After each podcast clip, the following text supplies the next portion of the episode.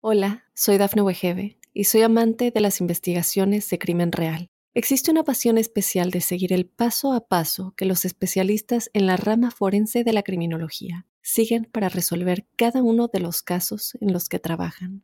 Si tú, como yo, eres una de las personas que encuentran fascinante escuchar este tipo de investigaciones, te invito a escuchar el podcast Trazos Criminales con la experta en perfilación criminal, Laura Quiñones Orquiza, en tu plataforma de audio favorita.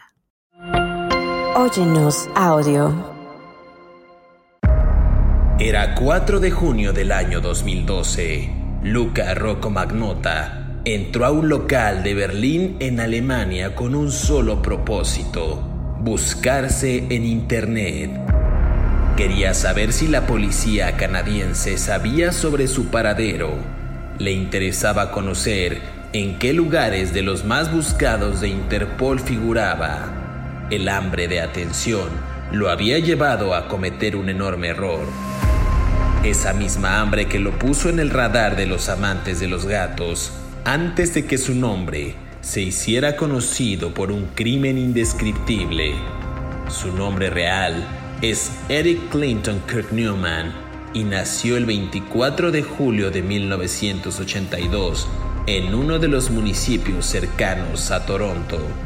Tras el divorcio de sus padres, él, un esquizofrénico en tratamiento, y ella una obsesiva de la limpieza, el joven se fue a vivir con su abuela en Lindsay, al sureste de Ontario. Allí comenzaría su historia criminal. ¿Estás listo para conocer su historia? No tengas miedo, que ya empezó. Crímenes de terror. Bienvenidas y bienvenidos a Crímenes de Terror. Si aún no te has suscrito al podcast, oprime el botón de seguir en la plataforma en la que nos estés escuchando, ya sea en Spotify, iHeartRadio, Amazon Music o Apple Podcast. Así podrás recibir cada sábado la notificación de un nuevo episodio de Crímenes de Terror.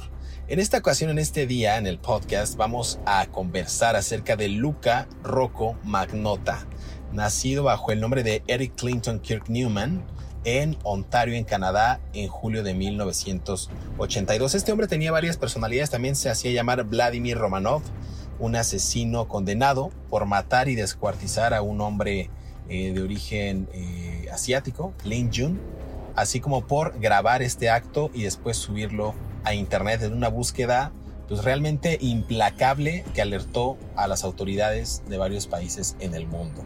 Y bueno, para entrar en detalle y empezar a hablar de este asesino, en esta ocasión no asesino en serie, vale la pena hacer esa acotación. Eh, le doy la más cordial bienvenida a David Orantes, quien semana a semana nos brinda detalles puntuales de estos asesinos y asesinos en serie. David Orantes, ¿cómo estás? Bien, te vamos a valer pulpo como animal de compañía, solo por hoy. No es asesino en serie, no. Eh, entonces, bueno, hacemos un disclaimer que el señor José Luis hizo su berrinche de que quería que saliera Luca y quiero a Luca y que salga Luca. Y bueno, pues ya, dale pues, dale con tu Luca. Así que bueno, es un es una excepción que hacemos con el joven José Luis para que no haga sus berrinches en las juntas de producción, ¿verdad? Con los eh, el, sesudo equipo de análisis que tenemos detrás de cada uno de nosotros, pero él se pone en un plan realmente casi, bueno, ¿qué les digo yo? Pero bueno, vamos a hablar de Don Luca, pues.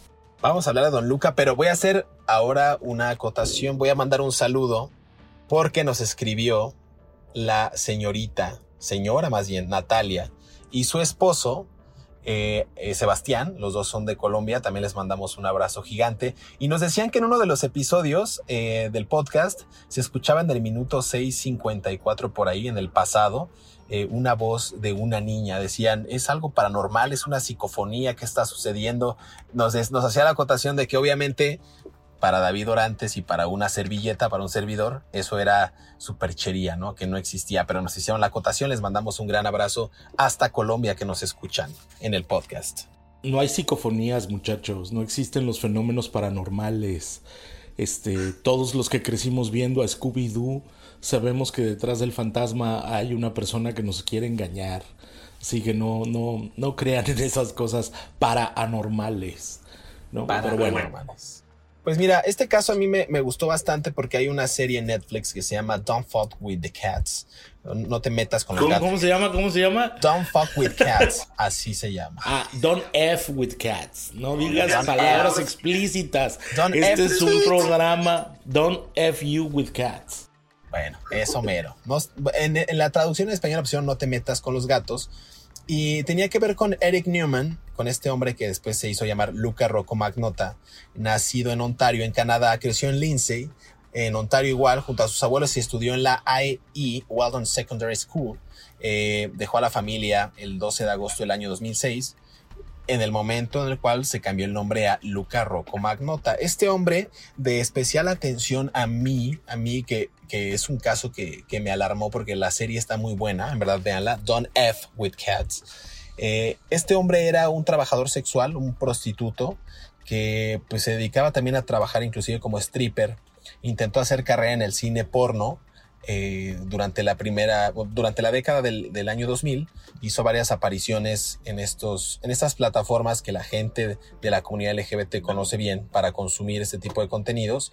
Eh, pero no lo logró, o sea, no logró tener una notoriedad. Era un hombre, eh, al parecer, que tuvo una infancia, pues bastante perturbada porque sus padres no lo aceptaban como hombre homosexual. Entonces ahí viene un caso en el que se desplazan eh, muchos de los miedos e inseguridades para cumplir o saciarlos a través de otras actividades. En este caso este hombre quiso que no era nada feo, o sea, no es un tipo feo, sino un tipo pues de buena presencia, güero, ¿no? De ojo verde.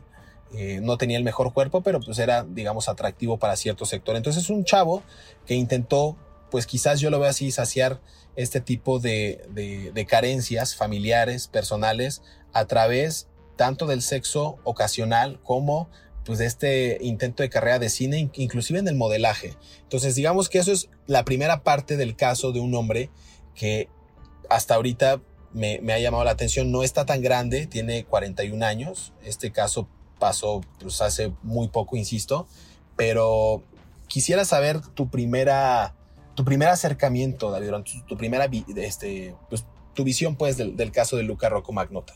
Bueno, primero que nada, este es un megalómano narcisista. Indudablemente, ¿no? Él nació llamándose Eric Clinton Kirk Newman, que me parece un nombre muy elegante, ¿no? Y por alguna razón que tiene que ver con su autodeficiencia para verse a sí mismo y estar contento consigo mismo, él se llamaba Luca Rock Magnota, ¿no? Se cambió el nombre a algo más exótico, ¿no? Y de paso también se llamaba Vladimir Romanov, ¿no? Que tiene que ver con la familia real de, de Rusia, ¿no? Los Romanov, Matías del Santo, Jimmy, Justin, Angel, y otros nombres, ¿no? Ah, él quería ser famoso a toda costa. O sea, él creaba una persona, creaba perfiles de Facebook falsos de sí mismo para seguirse a sí mismo en su perfil real de Facebook, ¿no? Esto nos habla de una persona que, persona que tenía una gran necesidad de validación, ¿no?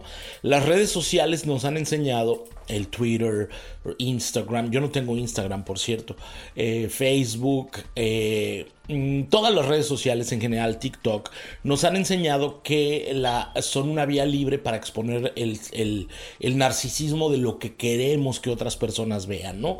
Nosotros manipulamos o las personas, man, yo no, porque soy un tonto, pero nunca pongo nada en las redes sociales que sea relevante, ¿no?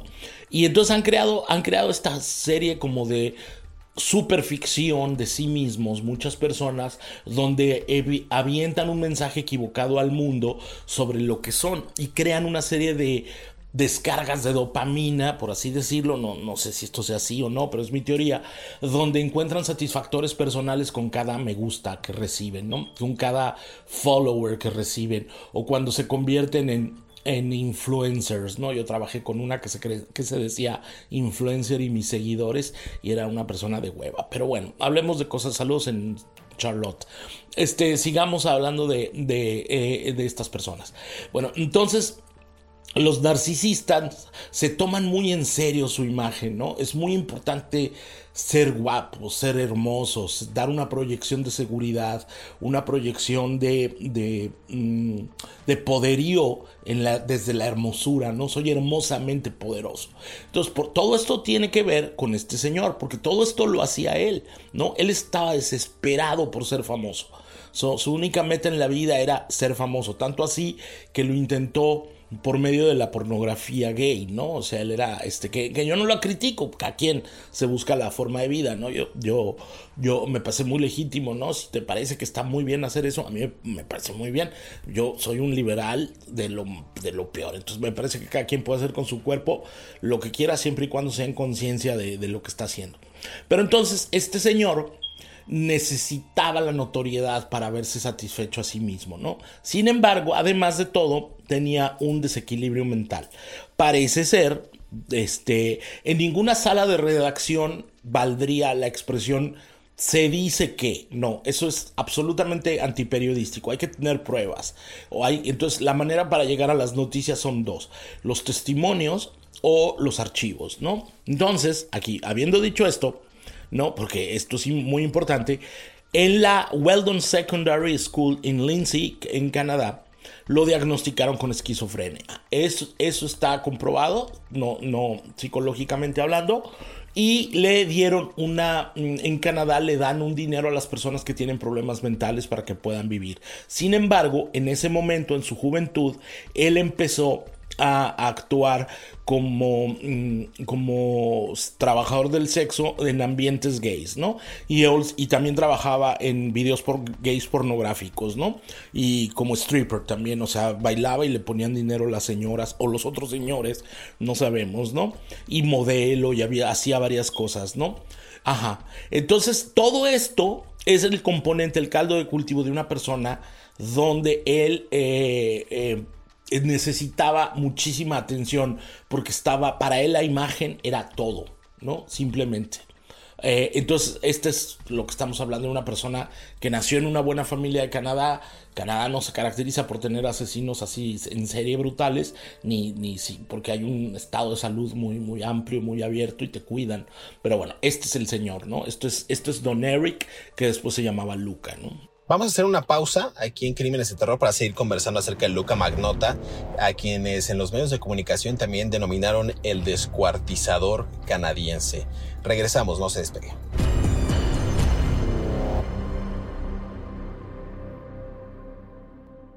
Hola, soy Dafne Wegebe y soy amante de las investigaciones de crimen real. Existe una pasión especial de seguir el paso a paso que los especialistas en la rama forense de la criminología siguen para resolver cada uno de los casos en los que trabajan.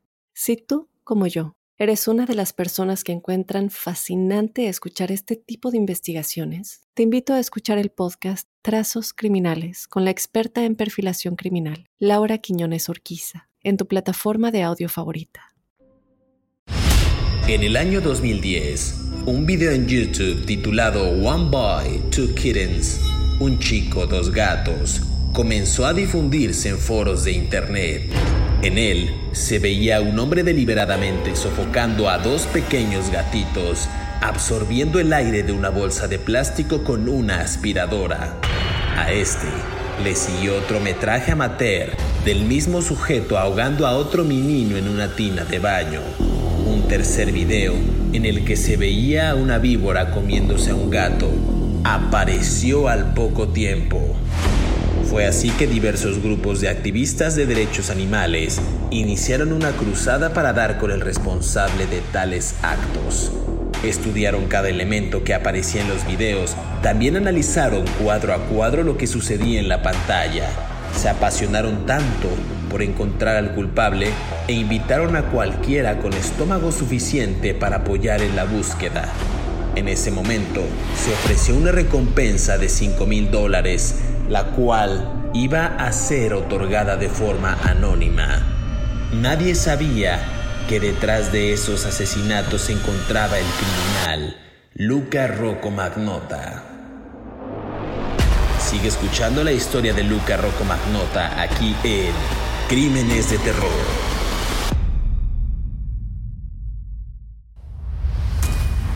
Regresamos a Crímenes de Terror, estamos conversando acerca de Luca Roccomagnota, también conocido como el descuartizador estadounidense. Eh, David Orante se jacta de que no conoce mucho o no está tan inmerso en, la actividad digital o en las redes sociales, pero en el bloque pasado describiste a la perfección cómo es que los jóvenes hoy en día, me incluyo, buscamos ese reconocimiento a través de redes sociales, esos likes, esos followers que te hacen a ti creer que, estás, que estás teniendo cierta influencia en ciertos sectores.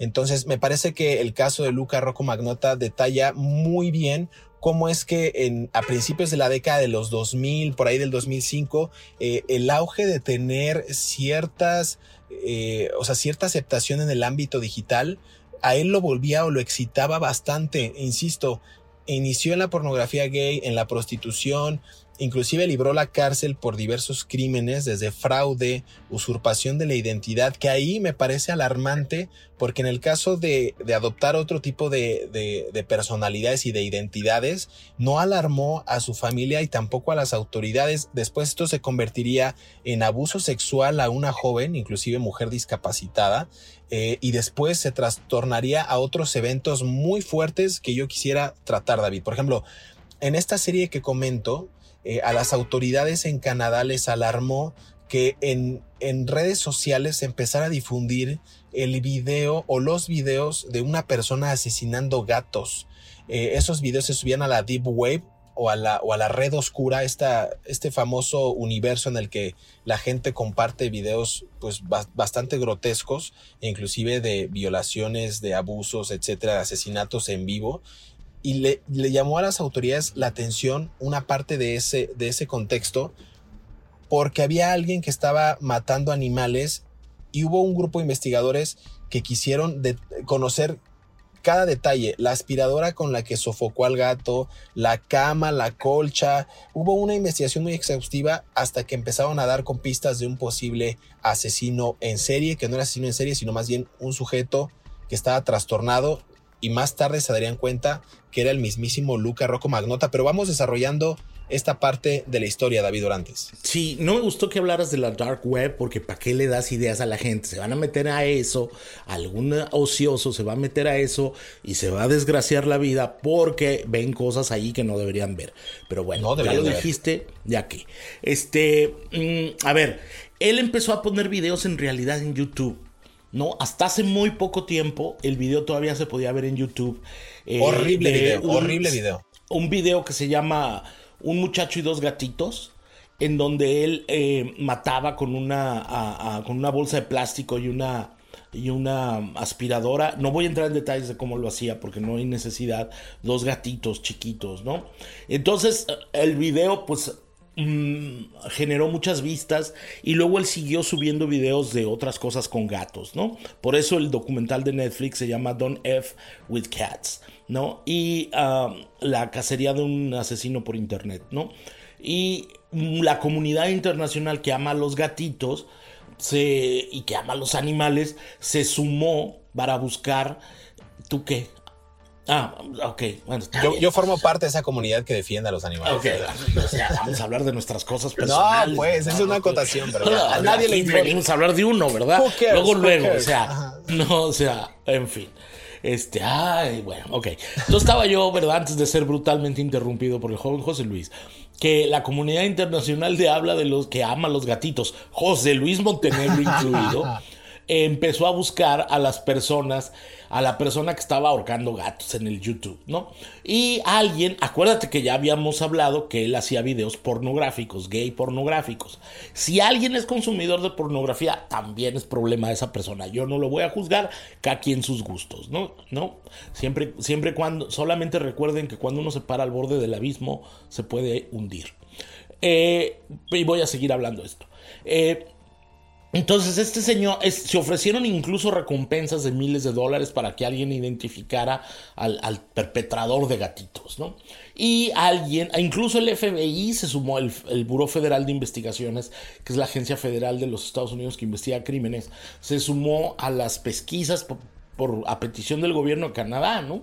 Porque estaban buscando a alguien que estaba haciendo crueldad animal. Total, como Luca ya tenía su historia como actor porno gay, pues era fácil identificarlo. Alguien, alguien que hubiera visto un video pornográfico gay lo identificó en los, en los videos de YouTube y dieron su nombre, ¿no? Y fue cuando se prendió toda la alarma. Pero ojo, esta investigación se produjo gracias a las personas que se pusieron, la comunidad que ama a los gatitos, incluido el señor José Luis Montenegro, se puso a buscar a la persona que estaba haciendo estas maldades contra los pobres peludos que maullan, ¿no? Totalmente. Me parece a mí un caso aterrador porque después de ese video eh, surgió por ahí otro en el que también, además del de One Boy, Two Kittens, por ahí había otro video que ni siquiera vale la pena mencionar.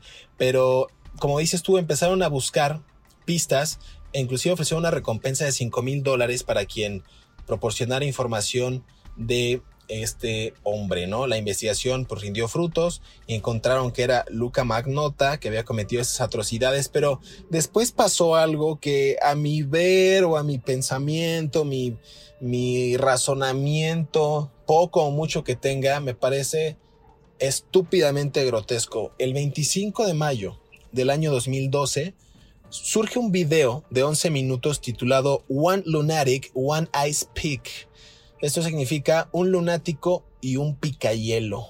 Y aparece en una página gore, en una página oscura, negra. Y este material visual mostraba a un hombre desnudo siendo apuñalado de forma insistente y, de, repetidamente con un picayelo. La víctima, vamos a ser un poco gráficos porque es muy... No, es, no hay necesidad. bueno, nada más. La víctima Voy a decirlo ya, rápido. La víctima fue desmembrada y su piel fue consumida por el asesino. Punto. Es una cosa, insisto, estúpidamente grotesca. Entonces, por ahí también incluyen a un perro quien ingirió estos restos de el hombre asesinado. Ya, perdón. Tenía que decirlo. David Orantes, vamos a darle un minuto porque está, se imaginó la escena y él es no le da mucho asco esto. Pero bueno, es un acto realmente caníbal, me parece, de una, de una muestra muy, muy, muy cañona. La policía de Toronto recibe la denuncia de este video a la mañana siguiente que salió, estamos hablando del 26 de mayo, mayo perdón, del año 2012.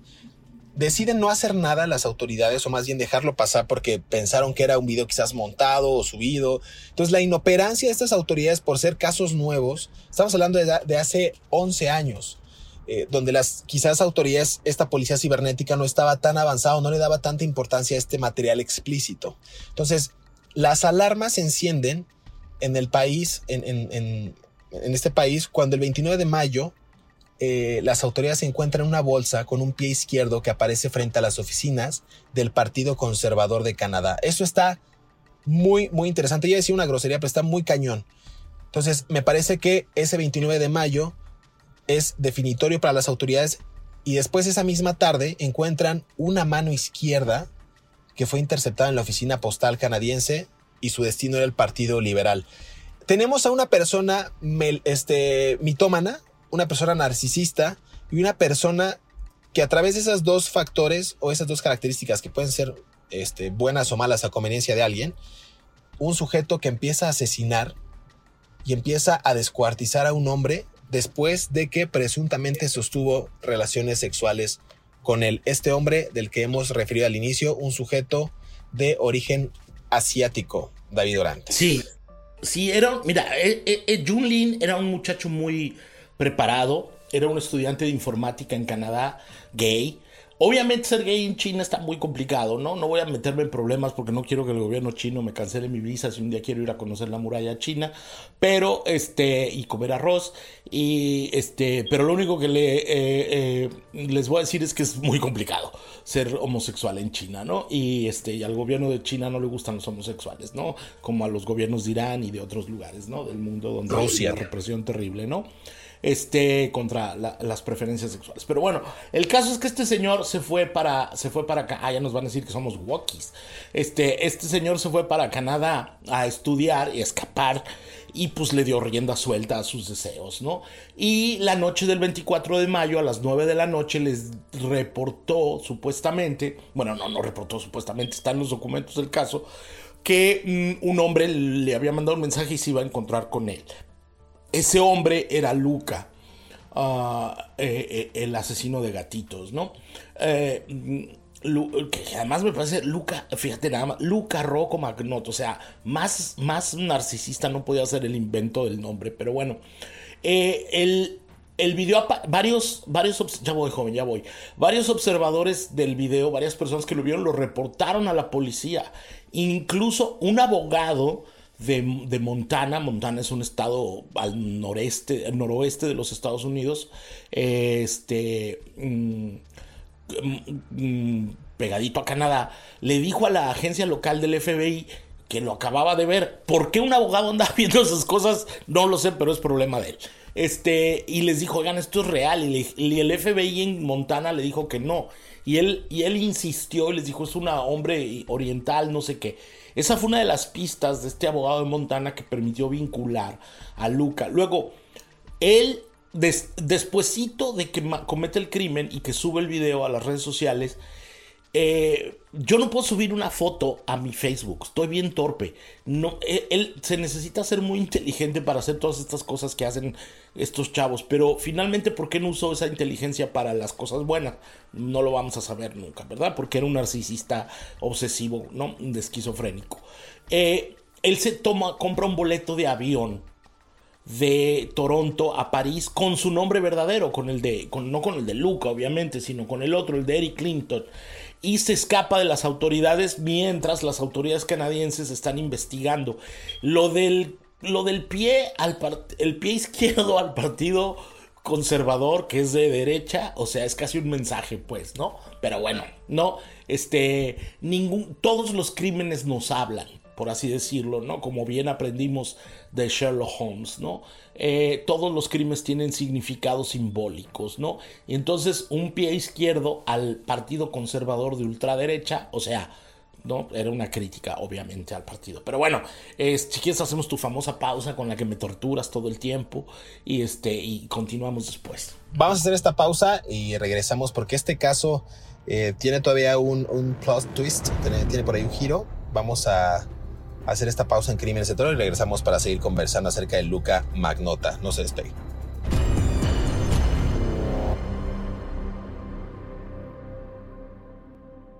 Hola, soy Dafne Wegebe y soy amante de las investigaciones de crimen real. Existe una pasión especial de seguir el paso a paso que los especialistas en la rama forense de la criminología siguen para resolver cada uno de los casos en los que trabajan. Si tú, como yo, ¿Eres una de las personas que encuentran fascinante escuchar este tipo de investigaciones? Te invito a escuchar el podcast Trazos Criminales con la experta en perfilación criminal, Laura Quiñones Orquiza, en tu plataforma de audio favorita. El 25 de mayo del año 2012, un video de 11 minutos titulado One Lunatic, One Ice Pick, un lunático y un picayelo, apareció en una página Gore, una página oscura el material visual mostraba a un hombre desnudo siendo repetidamente apuñalado con un picayelo. Después, la víctima fue desmembrada y su piel fue consumida por el asesino. Un perro en la escena también ingirió restos del caballero asesinado. Los reportes policiales aseguran que el acto caníbal fue más extenso de lo que se muestra en el video. La policía de Toronto recibió la primera denuncia del video a la mañana siguiente y una vez más, de acuerdo con el caso, decidieron no hacer nada. De hecho, las alarmas se encendieron en el país norteamericano hasta el 29 de mayo, cuando una bolsa con un pie izquierdo apareció enfrente a las oficinas del Partido Conservador en Canadá. Sigue escuchando la historia de Luca Rocco Magnota, aquí en Crímenes de Terror. Regresamos a Crímenes de Terror. Luca Rocco Magnota es el caso del que estamos conversando hoy. Decías, eh, David, que justo toma un vuelo a París. Eh, eh, la serie lo hacen ver porque están las grabaciones originales del aeropuerto.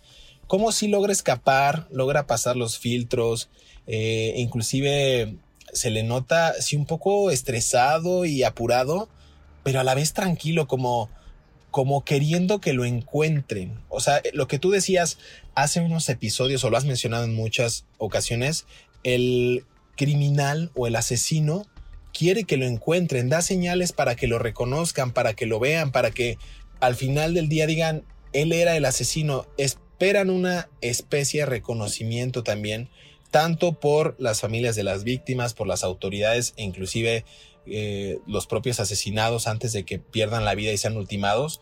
Creo que ellos tienen o quieren tener esa plena conciencia de que saben que fueron ultimados por ese, por ese sujeto. Entonces, no sé, me parece a mí aterrador. La Interpol giró una orden para su detención. Las pistas habían llevado los investigadores tanto a París como a Berlín y allí fue donde se le detuvo. Eh, tras no oponerse a una extradición, la policía alemana entregó al asesino a las autoridades canadienses, pero fue una búsqueda exhaustiva. Me parece a mí interesante ese twist. Sí, pero a ver, hay algo a mí que me llama mucho la atención. Él desmembró, el, o sea, porque le mandó, le mandó el pie izquierdo de, del joven asiático a las oficinas del Partido Conservador, pero también repartió otras partes del cuerpo por diversas partes de Canadá, ¿no? Mandó un torso, mandó el torso, mandó este varias cosas, ¿no? no voy a entrar en detalles porque la verdad, yo sí, a mí sí me dan ganas como de, no sé, yo a mí sí me enoja, pues, ¿no? Eh, eh, mucha gente eh, mandó seis partes de, del cuerpo del, del, ¿cómo se llama? con, el, con la parte derecha del pie lo mandó a una escuela, ¿no? Otro paquete con, con la mano derecha lo mandó a una primaria, o sea, andaba mandando pedazos del pobre, del pobre ah, joven asiático, ¿no? De Junlin, lo andaba, los andaba mandando por todos Canadá, ¿no? Así como, además también es otra cosa, o sea, ¿qué, qué, qué, qué pasa? No sé, o sea, yo me imagino que olían mal, ¿no? Así como que llegas a la oficina del correo y le digo, oiga, buenas, quiero mandar esto a la escuela fulanita de tal. Sí, ¿cómo no? ¿Qué huele? Oiga, no, pues traigo ahí una mano que huele muy feo, fíjese. Ah, pues si ahorita son 40 dólares de estampillas y lo mandamos. O sea, no sé, digo, me imagino que tendrían que haber habido unos detectores de algo, porque ¿cómo andas mandando cuerpos, de, eh, pedazos de, gente en descomposición por todo Canadá? Pero bueno, el Servicio Postal de Canadá tendrá ese asunto, ¿no?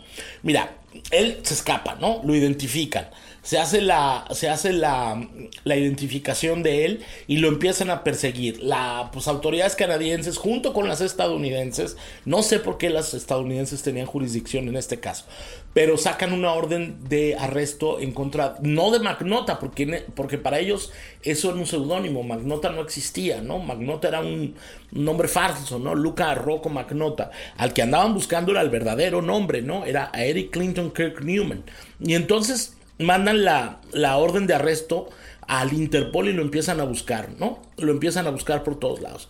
Y descubren que este señor había cruzado en tren usando su pasaporte normal, su pasaporte verdadero, de Francia a, Alemania. Los que hemos viajado por Europa sabemos que en, unas horas cruzas en un tren, ¿no? El tren de el TGV, el tren de alta velocidad. ¿Te fijaste mi francés cómo lo traigo este año? Pulido. TGV, el tren de alta velocidad. Este, mm, pero bueno, un día les contaré una historia. Pero bueno, no, este podcast no se trata de mí. Entonces él llega a Berlín y por medio de fíjate nada más, su perdición fueron sus propias redes sociales. Porque él ya lo tenían fichado por el FBI y por la Interpol y por las autoridades europeas cuáles eran sus cuentas de Facebook, incluso las falsas, porque tenía como, llegó a tener 100 cuentas de Facebook falsas, ¿no? Según el documento que yo pude leer, ¿no? O sea, yo no puedo abrir una, o sea, tengo meses que no puedo abrir una, pero bueno, este... Se contratan asesores en internet para David Orantes. El caso es que él, él logran ubicar cuáles eran las, las redes sociales eh, que tenía activas y una de esas redes sociales entra en un café, eh, cibercafé que se llaman o se llamaban en Berlín. Los cibercafés, para los que son muy jóvenes no lo recuerdan porque ahora lo traen ustedes en el teléfono, era una época donde las personas iban a un lugar donde había computadoras con conexión a internet y uno se metía ahí y mandaba mensajes. No es como ahora que traemos prácticamente una computadora con nuestras redes sociales en nuestro teléfono maravilloso. Entonces, eh, eh, y que estamos encadenados a la modernidad todo el maldito día, ¿no?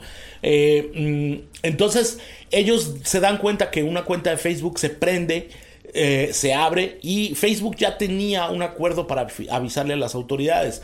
Cuando ustedes entran a su Facebook no es tan anónimo como ustedes creen, hay un montón de gente que está al pendiente de lo que ustedes están haciendo, aunque sea un algoritmo, ¿no? Algo, algoritmo. Bueno, y entonces, perdón, señor de Colombia, es algoritmo, ya no me regañe. Este, entonces la, las, las autoridades van corriendo a este café, que es la parte que su, su perdición fue su propia megalomanía. ¿no? Sus redes sociales lo atraparon por medio de sus propias redes sociales. Y lo más canijo del caso, lo más descojonante del caso, si lo quieres ver con cierto sentido del humor, es que estaba leyendo noticias sobre sí mismo. En el Facebook estaba buscando noticias sobre el asesino de Jun Lin. Y cuando le, y la transcripción de todas las búsquedas que hace en el Facebook y en el Google del, café de Berlín, del, del cibercafé de Berlín, se estaba buscando a sí mismo. Dime si no es un exceso de megalomanía. O sea, es un tipo realmente que decía, qué maravilloso, soy famoso porque maté y descuarticé al chinito. O sea, por favor, ¿cómo hemos, ¿cómo hemos construido una sociedad de ineptos mentales con las redes sociales? Pero bueno, dale. Antes de que yo me ponga ya más neurótico con la juventud.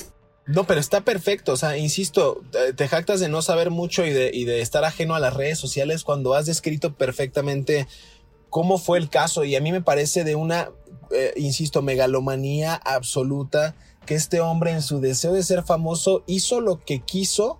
A la mala, evidentemente, tenía un talento, me parece que en algún momento modeló.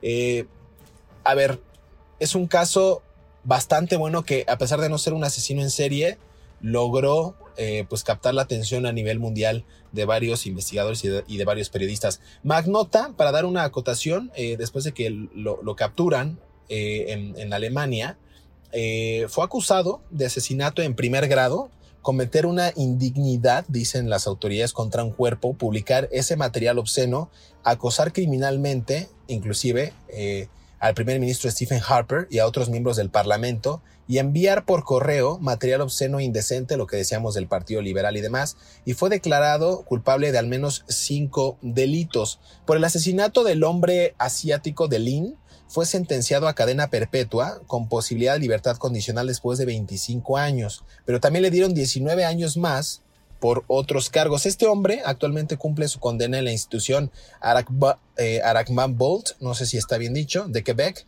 Y en 2018, algo muy interesante también pasó porque su madre y un escritor llamado Brian Whitney, su madre Anna Jurkin, eh, publicaron un libro que se llama My Son the Killer, mi, hijo el asesino. Y se presenta de la misma manera ahora que en ese entonces, ¿no? Bastante arrogante eh, y sobre todo tratando de exculpar a su hijo de todo crimen y de todo delito. Lo hace ver como si él fuera realmente pues una persona de bien. Es una madre, evidentemente va a hablar bien de, del joven, va a tratar de defenderlo a toda costa. Y pues el libro fue un éxito. En ese momento en el que salió, las, la, la sociedad lo acogió y también por el morbo quisieron saber qué iba a decir la madre acerca del caso. Antes de terminar, y no me quiero yo extender para también darte eh, oportunidad de que podamos dar una buena conclusión, David. En su, en su encarcelamiento, perdón, Magnota se, casó con un compañero de prisión, Anthony Jolin, eh, y también al parecer disfruta este hombre de noches de cine, deportes eh, del equipo, clases de idiomas. Entonces sigue negando varias de las acusaciones en su contra y también afirmó que nunca mató gatitos y que no está pues cautivado por la atención, como dice la gente, que él no, no, no requería esa atención y ese foco en él a pesar de todo lo que hizo. Entonces, pues a mí me, me, gustó mucho este caso, nos queda ya prácticamente poco tiempo, pero me gustaría que tú sí te extendieras un poquito con, con, una, con una conclusión respecto al caso. Pues mira, nos habla mucho de el mundo falso que estamos creando, ¿no? O sea, Magnota llevó el narcisismo eh, de manera brutal hacia las redes sociales, no tenía este apetito de fama y era capaz de cualquier cosa con tal de conseguir su fama, ¿no? Eh, no realmente no hay mucho que concluir. A mí me llama mucho la atención muchas cosas, ¿no? Que cuando lo detienen, departamentos de policía de todos los Estados Unidos y de Canadá le mandaron información de sus casos que tenían sin resolver de gente desmembrada a la policía de Canadá a ver si don Magnota estaba relacionado con alguno, ¿no? Eh, al momento no se le ha podido vincular con ningún otros crímenes más o menos similares de gente que haya aparecido desmembrada o cosas así. También este crimen causó una gran mm, indignación en China porque dijeron que había sido un crimen de odio, como se dice, mal dicho, pero como se dice, un, eh, porque es una traducción literal y está mal dicho, un crimen de odio en contra de la comunidad asiática en Canadá, lo cual no era cierto, ¿no? Simplemente fue el hombre que encontró vulnerable, Luca era un tipo de un, es un tipo de un 80 más o menos, 5 pies, 11 pulgadas, eh, y, y, el, y Junin era más bajito, como de, de 5'5, algo así. Entonces en realidad fue una víctima propiciatoria y una víctima mm, que, solamente estaba dispuesta a, que, bueno, más bien, solamente la, encontró Magnota dispuesto a poderlo matar, ¿no? Fue una víctima de ocasión. Ah, yo no, no no creo que haya sido un ataque por crimen de odio contra la comunidad china, pero se hizo un gran escándalo y el primer ministro de Canadá y el de Relaciones Exteriores tuvieron que ofrecer condolencias y disculpas a la comunidad asiática en Canadá y también al gobierno chino. Mm, ah, que es curioso porque en China también tratan muy mal a los homosexuales, pero bueno, eso es cosa de los chinos, ¿verdad? Mm, el, yo creo que no me van a dejar entrar a conocer la, mura, la gran muralla después de esto. Pero bueno, este, ni modo, pues hay fotos. la, la, la, la cuestión aquí es que la vida no son las redes sociales. O sea, la gente tiende a pensar que nuestra descarga de dopamina cuando le ponen like a mi foto maravillosa en el Facebook o a mi mensaje de Twitter o a mi foto de Instagram es lo que me valida como ser humano y la verdad no. Lo que me valida como ser humano es lo que yo soy y que vivo todos los días afuera, ¿no? Y desafortunadamente las nuevas generaciones están creciendo con la noción de que el mundo falso de las redes sociales es la respuesta a un vacío interior que muchos tienen. Y no estoy hablando de religión, ni de moral, ni de nada, ¿no? La vida está allá afuera, muchachos, en el parque en el que hace sol, en los días que llueve, en los caminos de los parques, en el paseo del perro, en el, en el beso a su novia o en el beso a su novio o en la conversación con los amigos. Las redes sociales no son la vida, muchachos. Pues con ese mensaje, a mí también me gustaría añadir nada más una parte que cuiden el contenido que suben, que no hagan eh, visible todo lo que comen, lo que viajan, lo que el proyecto que tienen, eh, como dice David Orante, salgan a disfrutar la vida, a caminar, a convivir, a dar ese beso, a, gritar, a jugar, a practicar un deporte. Creo que las redes sociales sí son necesarias para cierto punto socializar, pero no, no son la, la sociedad per se. Entonces, salgan, eh, platiquen, convivan y no se adentren a material ni consuman contenido violento para que este no se siga propagando a través de las redes. Es hora de despedirnos, pero queremos agradecer a todos aquellos que cada sábado sintonizan un nuevo episodio de Crímenes de Terror. Recuerden que estamos leyendo sus comentarios a través de las redes sociales de Mundo Now y también a través de nuestras cuentas personales. Escríbanos, por favor, y síganos. Recuerden repetir este podcast cuando quieran y a la hora que quieran. Eh, y tampoco olviden activar el botón de seguir en la plataforma que nos estén escuchando. Estamos en Spotify, en Apple Podcast, en Amazon Music y en iHeartRadio. Eh, pues hasta pronto, nos escuchamos en el próximo episodio de Crímenes de Terror. Muchas gracias.